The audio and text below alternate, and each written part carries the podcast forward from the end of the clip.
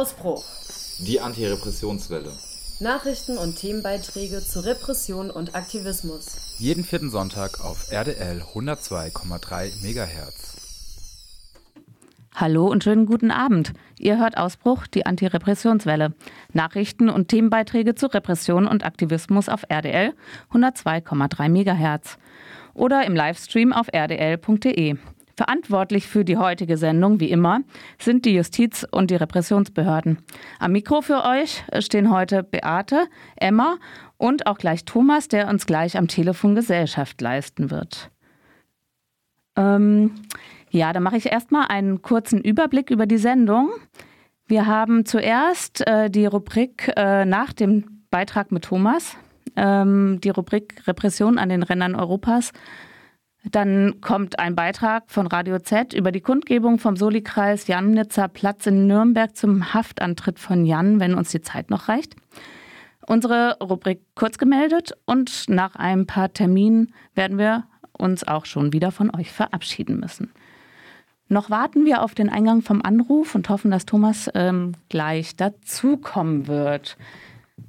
Wir können auch erstmal ein Lied für euch spielen und ähm, machen dann weiter, wenn Thomas in der Leitung ist.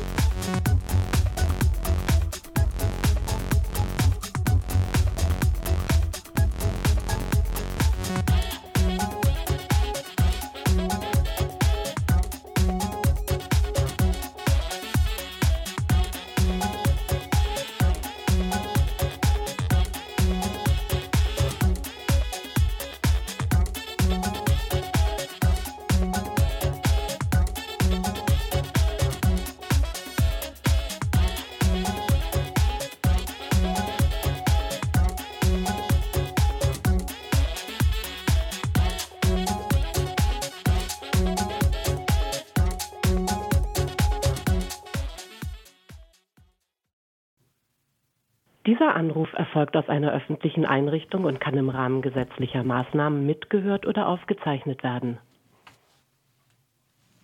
Ja, hallo Thomas. Ja, einen schönen guten Morgen wünsche ich. Wir fangen ja meistens immer an, dass wir dich nochmal fragen, was gab es denn Neues im letzten Monat in der JVA und hast du da was zu berichten? Also der Haftalltag äh, normalisiert sich, ähnlich wie auch das Leben vor den äh, Mauern im Zuge der Pandemie. Ähm, Im Bereich der Sicherungsverwahrung zum Beispiel finden äh, sogenannte Ausführungen, das heißt das bewachte Verlassen der Anstalt, äh, solche Ausführungen finden wieder statt. Aktuell finden solche Ausführungen offenbar im Bereich der Strafhaft noch nicht statt. Es gibt einen Aushang der dortigen Insassenvertretung, ähm, welche beklagt, dass äh, die Anschlussleitung den Strafgefangenen ihrerseits die Ausführungen deshalb verweigere, weil äh, vorrangig Sicherungsverwahrte Anspruch auf Ausführungen hätten.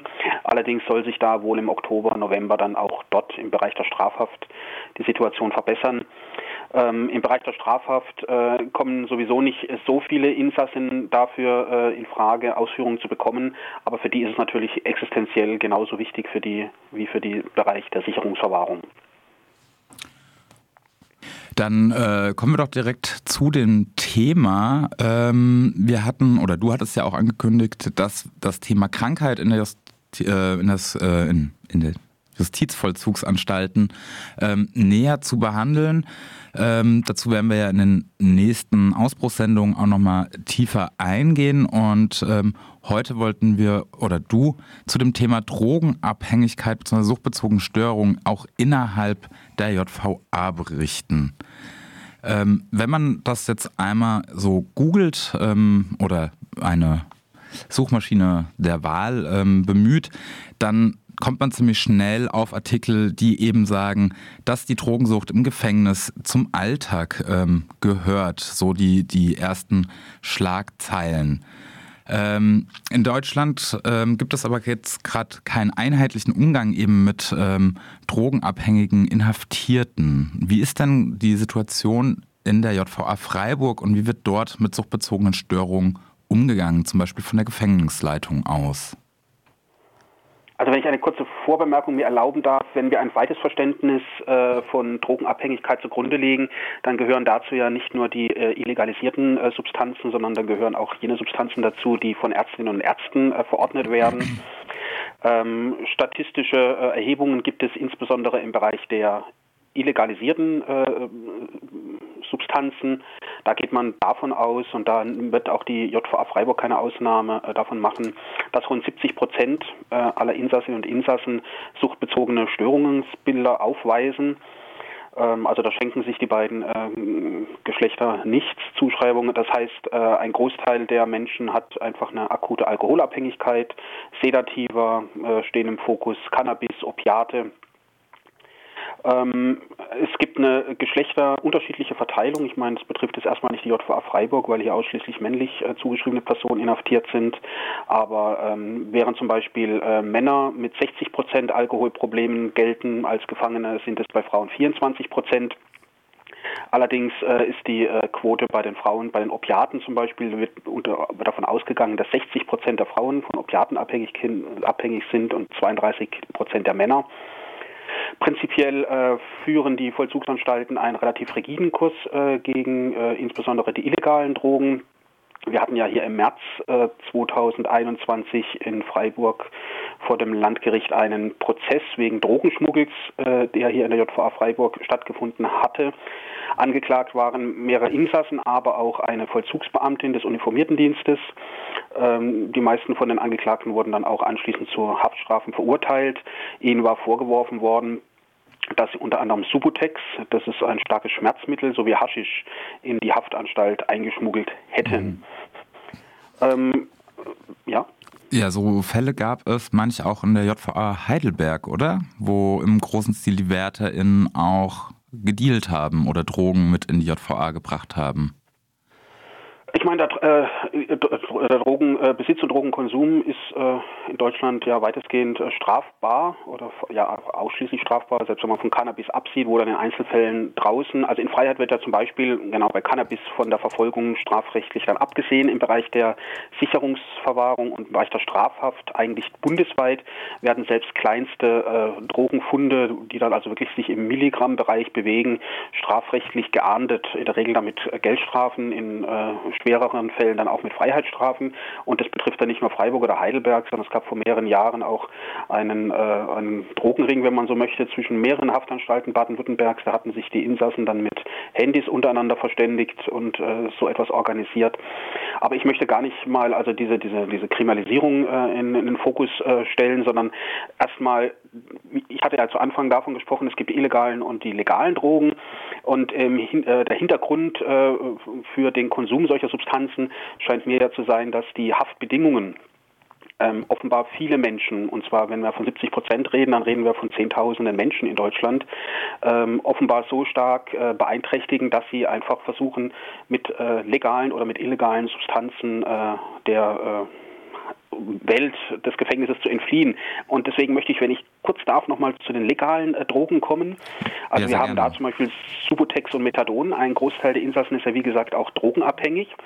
Man geht davon aus, nach einer Untersuchung, dass jeder zweite Inhaftierte drogengefährdet sei und jeder dritte sei äh, konkret therapiebedürftig. Das heißt, es bedeutet Abhängigkeit von äh, Cannabis natürlich, aber ab insbesondere auch von härteren Drogen, Kokain, Heroin, Subutex, äh, Crystal oder Spice, was aktuell ganz äh, bundesweit die Runde macht. Das heißt, äh, die Haftanstalten hier in Baden-Württemberg zum Beispiel sind bei äh, Drogenabhängigen durchaus progressiv. Also das heißt, die Menschen bekommen Methadon oder in Einzelfällen auch Subutex äh, verschrieben das ja dann den Suchtdruck mindern oder am, am besten natürlich ganz ausschalten soll. Und äh, gerade Methadongaben sind ja auch in Freiheit mittlerweile so verbreitet, dass es äh, durchaus möglich ist, das dann den Rest des Lebens einfach nehmen äh, zu können, um dann ein sozial integriertes Leben führen zu können. Wo, wo, wobei ähm, das ja auch eher eine Suchtverschiebung ist, wenn man es genauer betrachtet. Es ist eine Suchtverschiebung, aber es hilft natürlich ganz konkret jetzt im Gefängnis zum Beispiel, wenn dann den Menschen der Suchtdruck genommen wird, der mhm. körperliche Suchtdruck, sich äh, eben nicht äh, in der Subkultur, die es natürlich in jeder Haftanstalt gibt, dann äh, dort äh, zu wirklich exorbitanten Preisen äh, versorgen zu müssen, sondern sie gehen halt zum Arzt, bekommen dort ihre, ihre Dosis und müssen dann nicht, äh, so, was weiß ich, für Dienstleistungen machen, um halt eben das Geld heranzubringen, was ja draußen Drogensüchtige genauso machen müssen und im Gefängnis dann noch viel mehr, um halt eben an die Substanzen zu kommen. Bayern gilt als sehr restriktiv. Da gab es, glaube ich, noch äh, vor ganz wenigen Jahren ein, äh, ein Urteil auch des Europäischen Gerichtshofs für Menschenrechte, weil äh, Bayern sagt, wir setzen hier auf kalten Entzug. Das heißt, selbst Leute, die ähm, im Substitutionsprogramm sind und ins Gefängnis kommen, wurden dort äh, auf kalten Entzug gesetzt. Und das hat der Europäische Gerichtshof für Menschenrechte als unvereinbar mit äh, den Menschenrechten äh, erklärt. Ähm, Berlin, Hamburg und so gelten schon seit jeher äh, als Vorreiter. Äh, es gab dann sogar Spritzenprojekte, das heißt, das ist allerdings auch schon Jahrzehnte her. Da wurden dann in Haftanstalten Spritzenautomaten aufgestellt, einfach ganz aus ganz pragmatischen Gründen, äh, unter dem Gesichtspunkt, dass äh, die Drogen sowieso nicht außerhalb der Mauern gehalten werden können, dass zumindest äh, die Ausbreitung von äh, bei Nadelsharing verbreiteten Krankheiten, insbesondere natürlich Hepatitis und HIV, dass das möglichst ausgeschlossen werden könnte. Allerdings Baden-Württemberg konnte sich zu einem Projekt nie entschließen. Dann haben wir äh, bei den legalen Geschichten nochmal Ritalin. Das heißt, wir haben immer mehr Menschen, die mit dem sogenannten ADHS, äh, auch wenn es vielleicht also Aufmerksamkeit, Defizit und Hyperaktivitätssyndrom, auch wenn es manchen als Modediagnose gilt. Wir haben halt natürlich in Gefängnissen nicht die Leute, die halt auch außerhalb der Mauern zum Beispiel psychisch besonders unauffällig wären, sondern auch Menschen, die halt einfach dort schon gewisse Auffälligkeiten haben. Dazu gehört dann halt auch eben HDHS. Da wird dann in Haftanstalten mittlerweile auch Ritalin für Erwachsene verordnet. Wir haben einen ganz großen Bereich an Schlafmitteln. Also das bedrückt mich mhm. mal persönlich ähm, ganz besonders, weil ich glücklicherweise einen wirklich exzellenten Schlaf habe, schon, schon immer. Aber wenn ich dann mitbekomme, dass halt eben 30, 40, 50 Prozent im Bruchsaal waren es, äh, ja, dann manchmal auch 60 Prozent, wenn ich so meine Station angeguckt habe, die einfach abends, wo abends der Sanitäter kam, das ist im Bruchsaal so, und der hat dann abends die Medikamente verteilt, damit die Leute einfach schlafen können.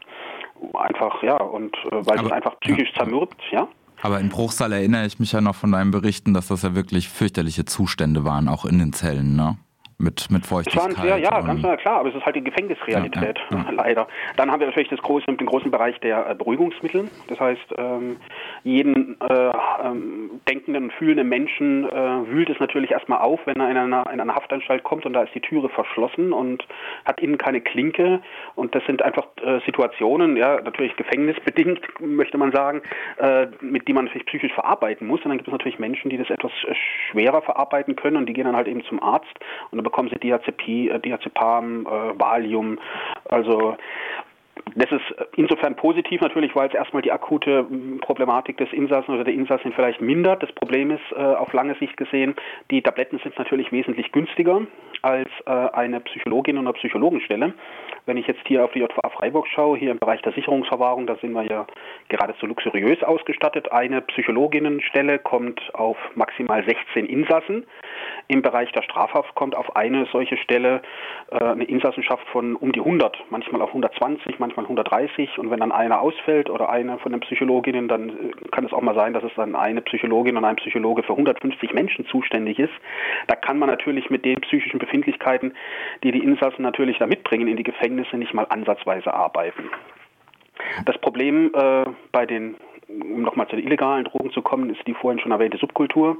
Das heißt, die Drogen müssen ja ins Gefängnis eingeschmuggelt werden. Das heißt, entsprechend hoch sind die Preise und entsprechend äh, schwierig ist natürlich für die Gefangenen, die unter ökonomisch bedrängten Verhältnissen leben und leben müssen, die vielleicht 150 Euro, 200 Euro im Monat verdienen, dann die entsprechenden Sachen auch zu finanzieren. Das heißt, die entsprechenden Insassen verschulden sich dann, es kommt dann mitunter eben zu solchen Strafprozessen.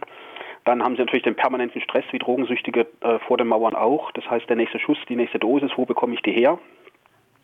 Und wenn sie denn von der Vollzugsanstalt äh, erwischt werden mit Drogenkonsum oder Drogenbesitz oder mit Drogenhandel insbesondere, dann folgen äh, sogenannte besondere Sicherungsmaßnahmen. Das ist natürlich das vollzugsinterne Regime. Das heißt, es folgen öftere Haftraumkontrollen. Das kann bis zur Anordnung der Einzelhaft gehen, das heißt der Isolation von anderen Insassen und Insassen, neben der ganzen strafrechtlichen Problematik, die wir ja vorhin kurz angedeutet haben. Und ähm, ja, wie gesagt, auch zu wenig Personal und äh, Pillen, äh, die der Arzt austeilt, beides mindert letztlich nicht die leitmachenden Bedingungen einer Haftanstalt. Und in Extremfällen haben wir auch, äh, da hatte ich vor drei Jahren, glaube ich, hier aus dem Bereich der Sicherungsverwahrung berichtet, auch mit Drogentoten äh, muss man eben auch rechnen. Und da ist nämlich ein Insasse tatsächlich dann morgens tot in seinem Haftraum gefunden und die Obduktion hat anschließend ergeben, er hat sich an einer Überdosis, äh, mit einer Überdosis hm. absichtlich oder unabsichtlich, das ist natürlich ungeklärtes Leben genommen. Du hast jetzt schon ein bisschen angedeutet, ähm, eben es gibt ähm, Subutex- und Methadon-Programme. Ähm, gibt es denn noch andere ärztliche Betreuung oder Behandlung, wenn man, ähm, wenn bei Gefangenen eine anerkannte Besuch, suchtbezogene Störung ähm, festgestellt ist? Gibt es da ähm, ja Hilfe in, in der JVA auch? Es gibt Drogengruppen, das heißt also hier im Bereich der Sicherungsverwahrung, da wird dann eigentlich geleitet von der, einer Sozialarbeiterin.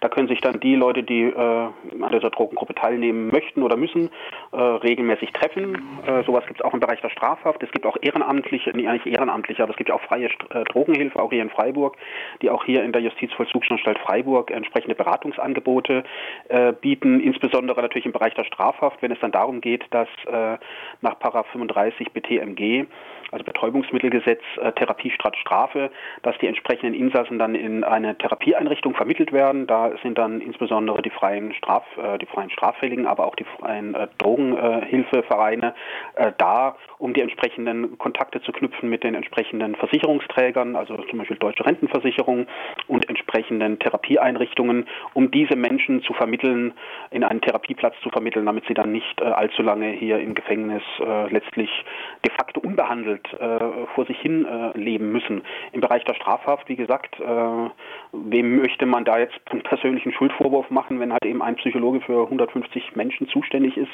dann kann er oder sie eine adäquate erforderliche Drogentherapie und eine Einzeltherapie gar nicht äh, faktisch mit seinen 38 oder 40 Stunden gar nicht leisten.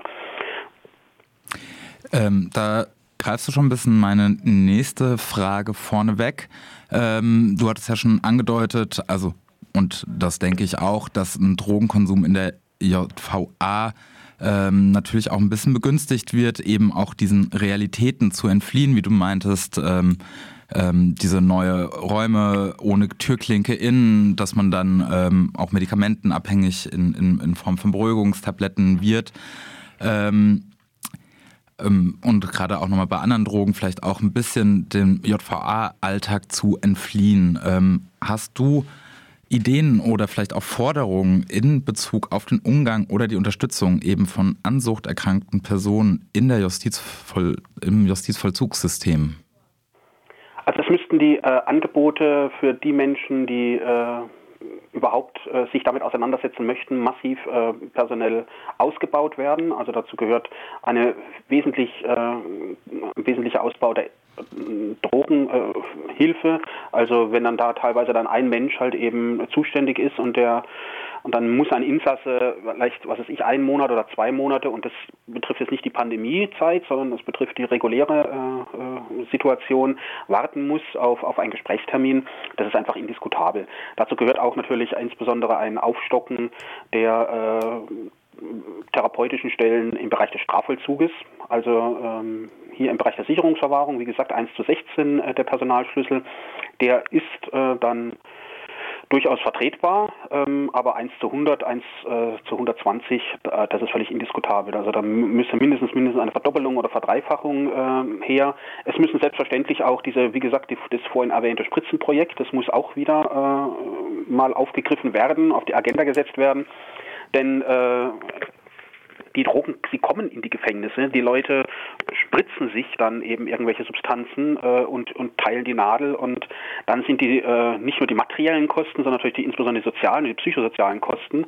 Für jeden Infizierten, der sich da mit HIV infiziert oder Hepatitis, sind natürlich ungleich höher und größer, als wenn einfach mal diese doch etwas verbohrte konservative Haltung ähm, wir teilen keine Spritzen aus, äh, wenn, davon einfach mal Abstand äh, genommen werden würde.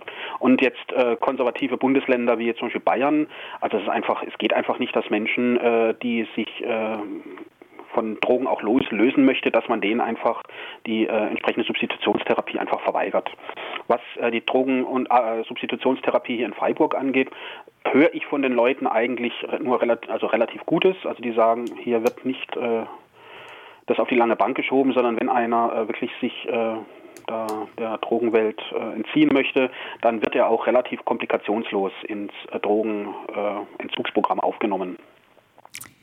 Ja, Thomas, ich danke dir vielmals ähm, für deinen Beitrag ähm, zu eben äh, Sucht in der, in den, innerhalb der JVAs. Ähm, ich habe noch eine kleine Korrektur meinerseits. Ich hatte JVA Heidelberg gemeint, ich meinte aber die ähm, JVA Heilbronn und ähm, das waren mehrere Justizbeamte, die eben Drogen in den Knast gebracht haben. Und da war der Skandal, dass sie aber auch in dieser Chatgruppe rechte ähm, Bilder und Rechtsextreme geteilt haben. Und als nächstes hört ihr unsere Rubrik Repression an den Rändern Europas. Es ist heute wieder ein Zusammenschnitt der Antira-Wochenshow vom 21. September.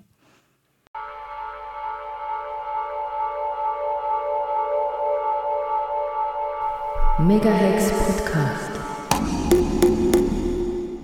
Ihr hört Auszüge aus der Antira-Wochenschau von antira.org vom 20. September 2021. Ein widerständiger Rückblick auf eine Woche voller Rassismus. Britische Grenzpolizei übt Pushback-Manöver auf dem Ärmelkanal. Mit Jetskis sollen Boote von Migrantinnen in französische Gewässer zurückgedrängt werden, um Großbritannien nicht zu erreichen. Frankreich ist mit dieser Taktik nicht einverstanden. Aktivistinnen von Channel Rescue dokumentierten eine Übung der britischen Grenzwacht. Das Übungsszenario ein überbesetztes Schlauchboot mit 15 bis 20 Personen, das von den Jetskis durch Rammen gewendet und zurückgedrängt wird. Ein beängstigendes und gefährliches Manöver.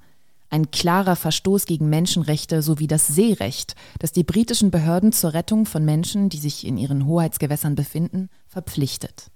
Die britische Innenministerin Patel sieht in der Übung nur eine Prüfung der operativen Möglichkeiten, um Menschen an der Überquerung des Ärmelkanals zu hindern.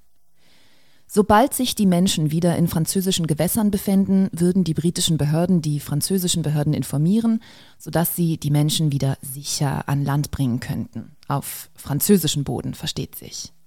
Den französischen Behörden, die sich für Patrouillen zum Aufspüren von Migrantinnen an den Küsten bereits gut von Großbritannien bezahlen lassen, lehnen die Beteiligung an diesem Rechtsverstoß ab.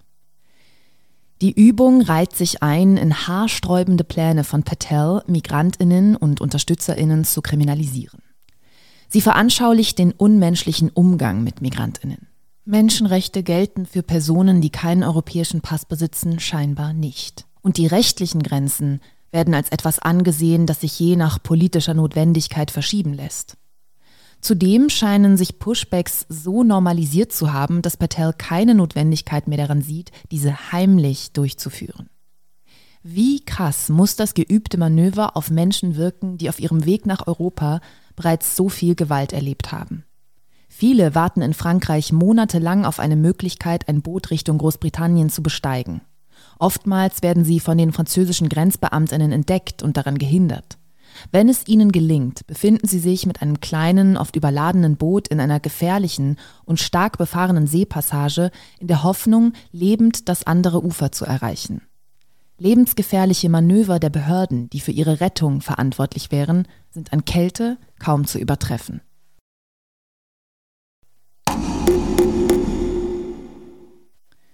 Was war eher gut? Freispruch für die Sieben von Briançon. Die sieben von Briançon wurden auch vom Berufungsgericht in Grenoble freigesprochen. Das Urteil wurde am 9. September gefällt. Ein Sieg für die Solidarität. Nach dreieinhalb Jahren Strafverfolgung ist dieses Urteil Traubenzucker für alle, die die mörderische Grenze wie jene bei Briançon überwinden mussten oder wollten. Das Urteil geht in die richtige Richtung, doch auch bei Schuldspruch wäre Solidarität kein Verbrechen. Das Problem bleiben die Grenzen und ihre Gewalt auf Körper, Perspektiven und die Welt. Die sieben von Briançon, darunter zwei Personen aus Genf, zeigten sich erleichtert über das Urteil, doch hätten sie ihre Tat ohnehin nicht bereut, heißt es. Den Briançon 7 wurde 2018 in erster Instanz bandenmäßige Beihilfe zur Einwanderung von Ausländern mit irregulärem Status auf französischem Boden vorgeworfen. Die Staatsanwaltschaft forderte 2018 sechs Monate Knast auf Bewährung für fünf der sieben Angeklagten sowie ein Jahr Knast für die anderen beiden. Hintergrund war eine Solidaritätsdemonstration, an der sich die Angeklagten beteiligten, die am 22. April 2018 stattgefunden hat. Diese war eine Reaktion auf den 21. April 2018, an dem Nazis der Generation Identitaire einen Zaun an der französischen Grenze zu Italien gebaut haben und dort mit ca. 100 Personen patrouillierten und Migrantinnen bis in die Arme der Polizei jagten. Politik, Polizei und Justiz ließen diese Aktion ungestört zu. Die nun nach drei Jahren freigesprochenen Antifaschistinnen demonstrierten daraufhin am 22. April mit etwa 400 Teilnehmerinnen von Italien nach Frankreich, unter ihnen einige Migrantinnen, und trotz eines massiven Polizeiaufgebotes gelangten sie damals bis nach Briançon.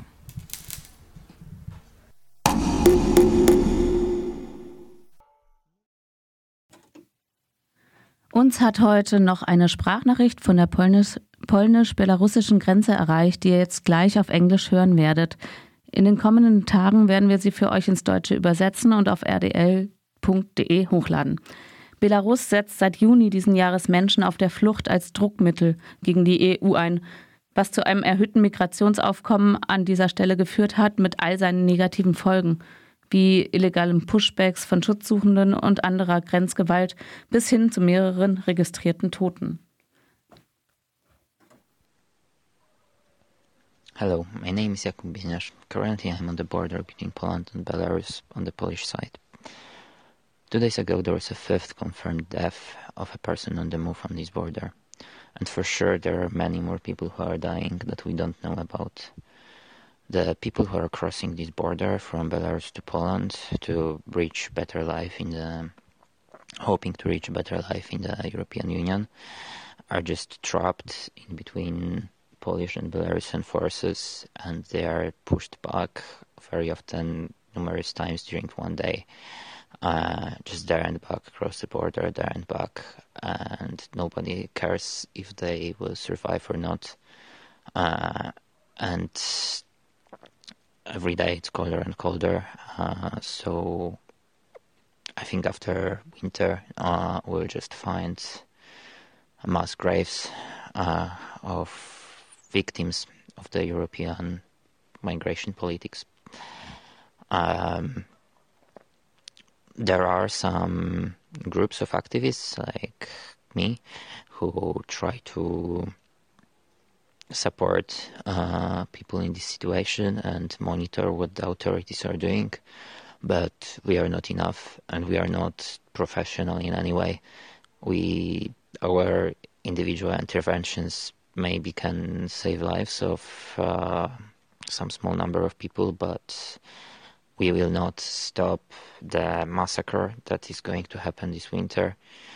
And no other institutions mm, that should intervene in this uh, situation of humanitarian crisis uh, have uh, courage or will to do anything. The International Red Cross, uh, the UNHCR are just uh, staying silent and watching what's happening.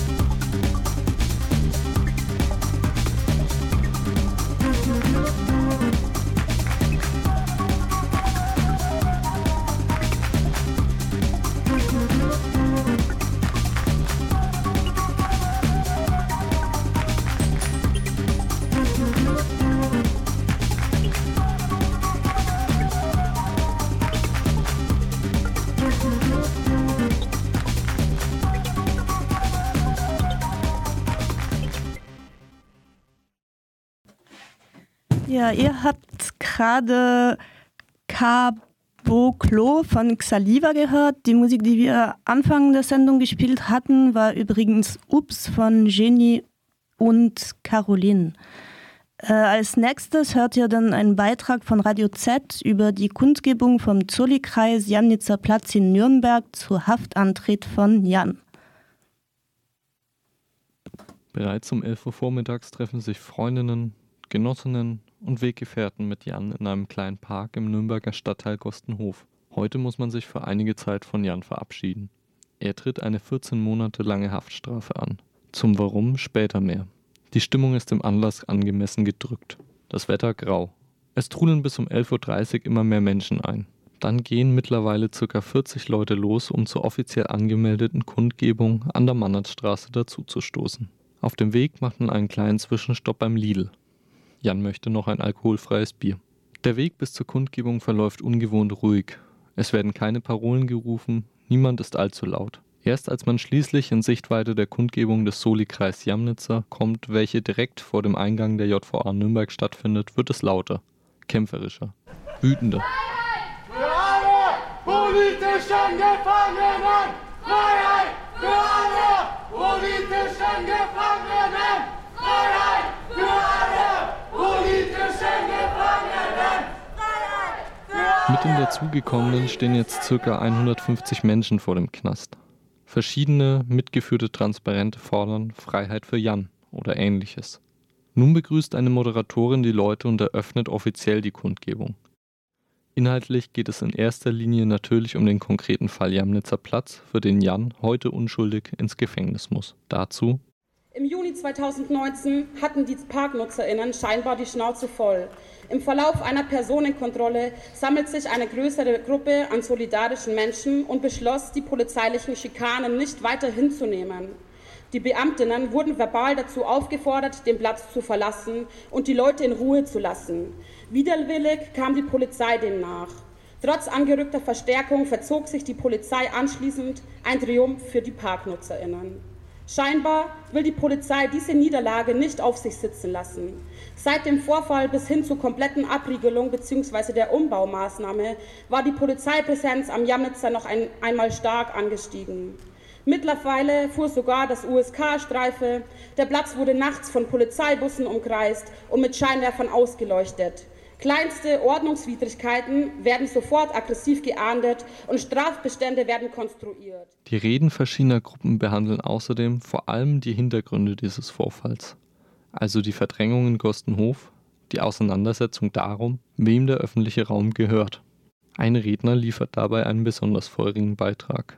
Liebe Genossinnen und Genossen, liebe Freundinnen und Freunde, dass wir heute unsere Solidarität zeigen, hat, wie ihr schon gehört habt, keinen schönen Anlass. Im Gegenteil, ein ungerechtes Gesellschafts-, Justiz- und Polizeisystem nimmt uns einen gutherzigen, liebevollen und wichtigen Menschen für lange Zeit. Jan wurde in einem Schauprozess verurteilt für ein Verbrechen, das er nicht begangen hat und das in unseren Augen nicht einmal ein Verbrechen war.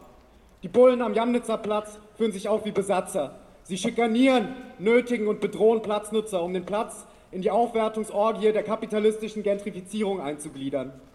Unser Platz soll nett anzusehen sein, und Menschen, die nicht in das Bild eines schicken und hippen Gostenhofs reinpassen werden, so lange, werden so lange gegängelt, bis sie einfach keinen Bock mehr auf den Platz haben. Die Taktik geht aber nicht auf. Der Jamnitzer ist und bleibt ein Platz für alle Gostenhoferinnen und Gostenhofer. Für alle, die keine Kohle für ein Bier für 4 Euro in der Kneipe, aber Bock auf ein Bier haben. Für alle, die nicht deutsch tapetenweiß sind. Für alle mit bunten Haaren und gepatchten Jacken. Für alle, die mit ihren Kindern auf den Spielplatz um die Ecke und nicht in den Vergnügungspark für viel Geld gehen, für Junge und Alte. Und viele haben das gezeigt.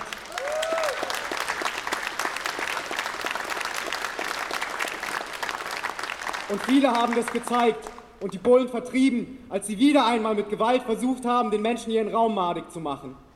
Jan selber war an diesem Tag nicht da, doch die Schande, einmal verjagt worden zu sein, sitzt tief in den Köpfen der Cops. Und deshalb muss ein Exempel statuiert werden. Dieses Exempel traf Jan, weil er sich nicht vor Polizeischikanen wegduckt, weil man ihn kennt als einen, der sich wehrt. Es hätte jeden und jede von uns treffen können, der den Bullen nicht in den Kram passt. Deshalb ist es umso wichtiger, dass wir solidarisch zusammenstehen und Jan in dieser harten Zeit unterstützen. Denn so können wir diesen Angriff auf unsere Moral abwehren, den Schaden an Jan gering halten. Und wenn Jan stark bleiben kann und wir als Gemeinschaft aus den Erfahrungen lernen und uns auch zukünftig nicht einschüchtern lassen, dann haben wir diese vorläufige Niederlage in einen baldigen Sieg verwandelt. Auch die Zeit im Knast geht vorbei und Jan wird nicht alleine sein. Und ein erster Erfolg steht schon auf unserer Rechnung. Gruppen- und strömungsübergreifend haben sich Menschen zusammengefunden, um solidarisch zusammenzuarbeiten. Genossinnen und Genossen, die lange nebeneinander hergearbeitet haben, arbeiten jetzt wieder an einem Tisch. Und das können sie nicht einknasten. Obwohl dieser Tag heute für Jan und uns kein schöner ist, bleiben wir dabei.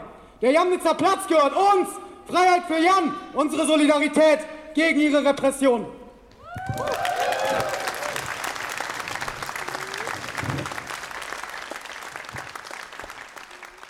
Eine Rednerin richtet sich direkt an Jan.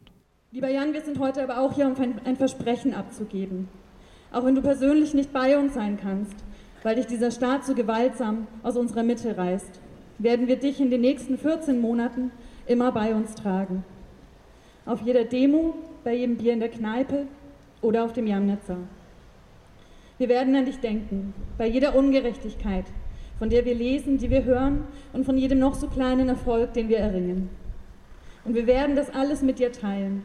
In Briefen und Postkarten, mit denen wir versuchen werden, die Mauern, die uns räumlich trennen, ein Stück durchlässiger zu machen. In der schwarzen Katze hängt jetzt dann auch ein guter baskischer Tradition ein Foto von dir über den Tresen. Wir freuen uns alle jetzt schon sehr darauf, wenn du wieder da bist, um es abzunehmen und wir unser Wiedersehen dann alle gemeinsam feiern können. Lieber Jan, der Kampf geht weiter und Sie wissen, die Wahrheit wird siegen.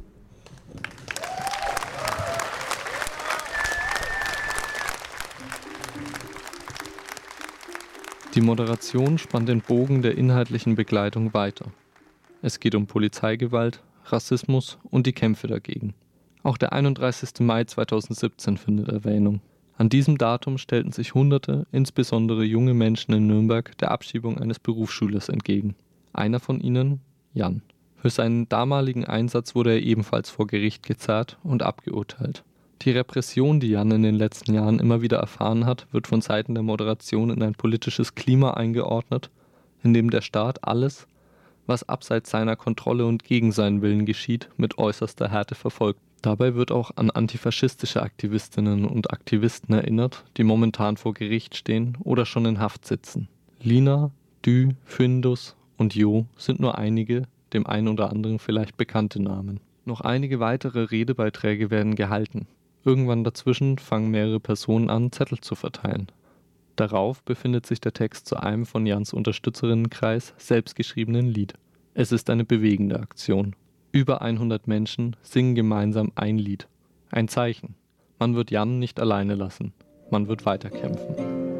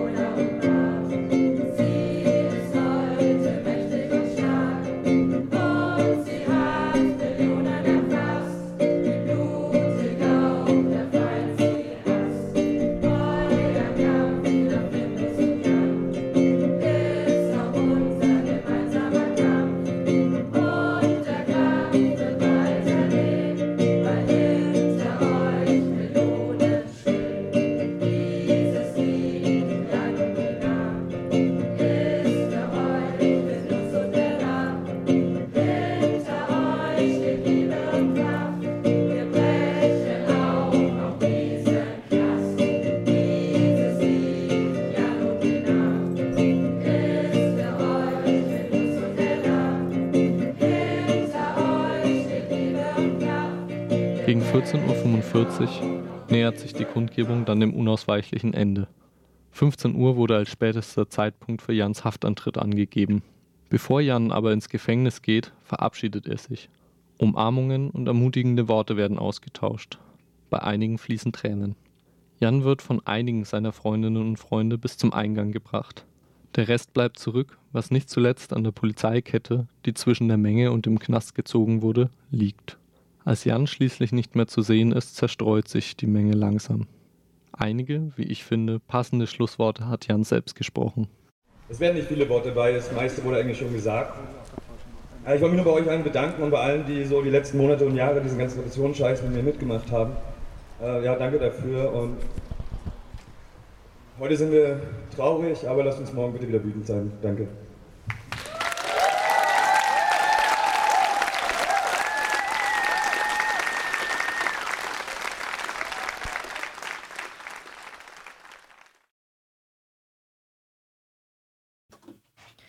Als nächstes hört ihr Sobran Les Portes von Orxata Sound System.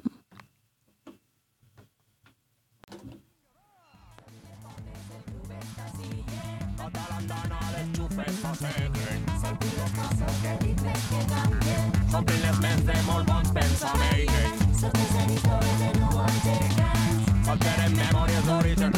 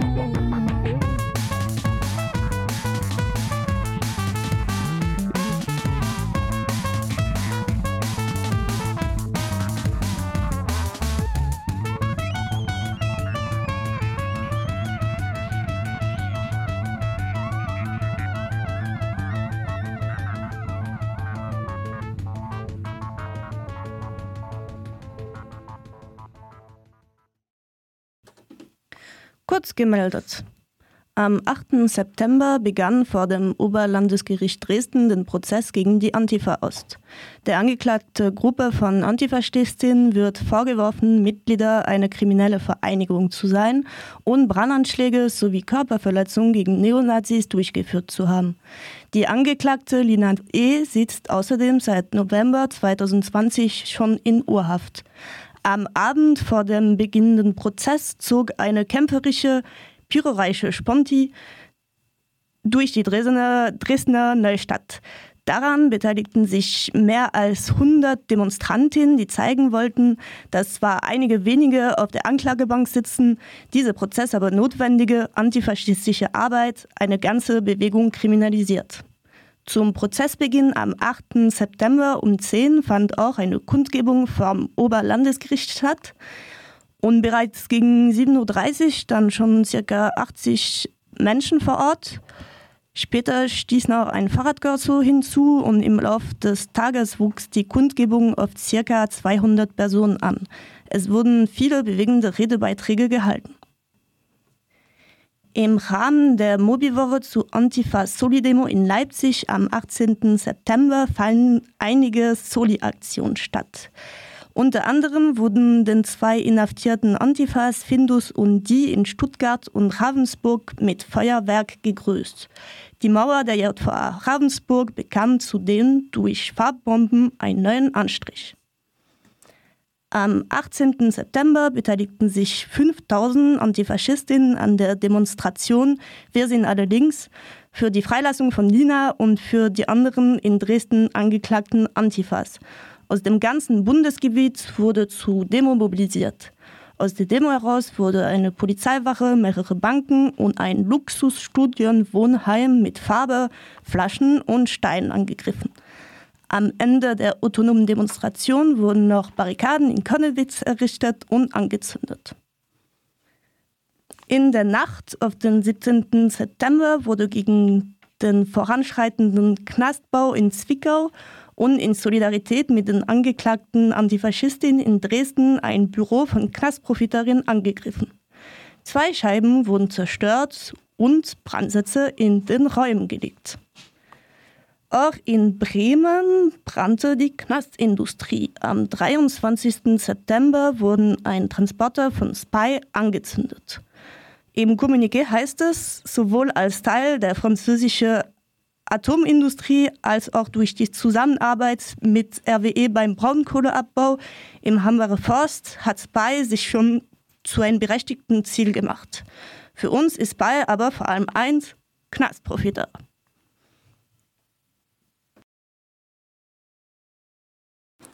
So, jetzt kommen wir auch langsam schon zum Schluss unserer Sendung äh, mit den Terminen. Wir haben heute wieder eine Auswahl an Terminen. Ähm, als erstes äh, kann ich ankündigen, dass am 30. September ein ähm, Online-Podium zu Defundment der Polizei in Deutschland mit lokalen Stimmen organisiert von der Podcast-Reihe Sicherheit für wen äh, stattfindet um 19 Uhr. Mehr Infos findet ihr dazu unter tacker.fr. Und auf genau diese Podcast-Reihe wollen wir euch hinweisen. Seit dem 19. Mai läuft jeden dritten Mittwoch des Monats um 20 Uhr bei Radio Dreieckland die Podcast-Reihe Sicherheit für wen, die einen kritischen Blick auf die Polizei, ihre Struktur, ihr Wirken und schließlich Alternativen zum Status quo entwirft. Die nächste Sendung auf RDL läuft am Mittwoch, den 20. Oktober ähm, von 20 bis 21 Uhr. Dann gibt es eine sehr interessante Veranstaltungsreihe in Freiburg. Ähm, der Titel ist Verfassungsschutz, Fremdkörper in der Demokratie.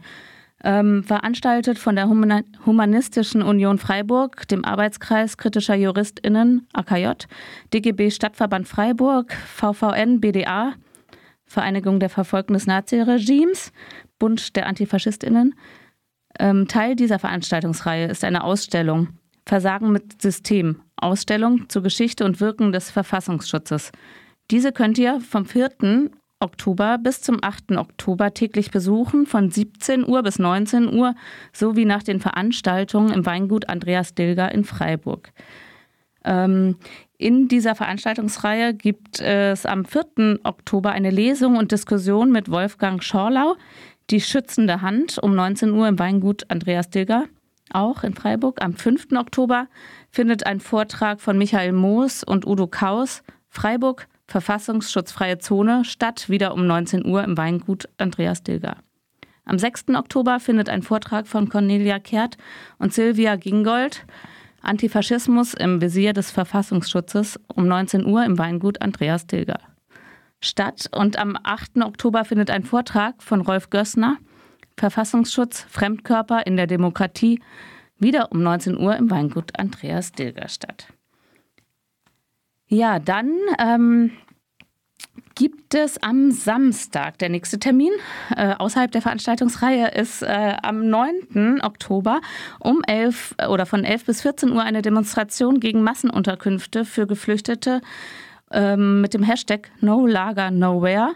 Lea schließen, bezahlbare Wohnungen für alle statt. Start ist an der Lea in Freiburg, Landeserstaufnahmestelle, in der äh, Müllheimer Straße 7. Hauptkundgebung ca. 12.30 Uhr am Bertholdsbrunnen.